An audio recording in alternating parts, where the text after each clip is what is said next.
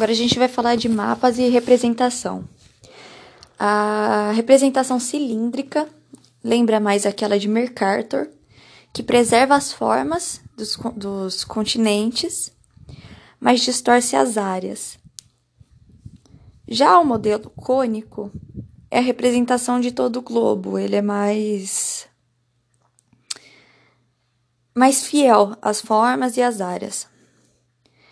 Agora, o azimutal, a gente tem que lembrar que é uma representação plana. Então, ela lembra muito aquele logotipo da, da ONU, que você vê o globo assim de cima, sabe? Como se fosse a projeção cônica, só que sem o, o espaço que sobra, é, é um círculo com os, os países e continentes vistos de cima.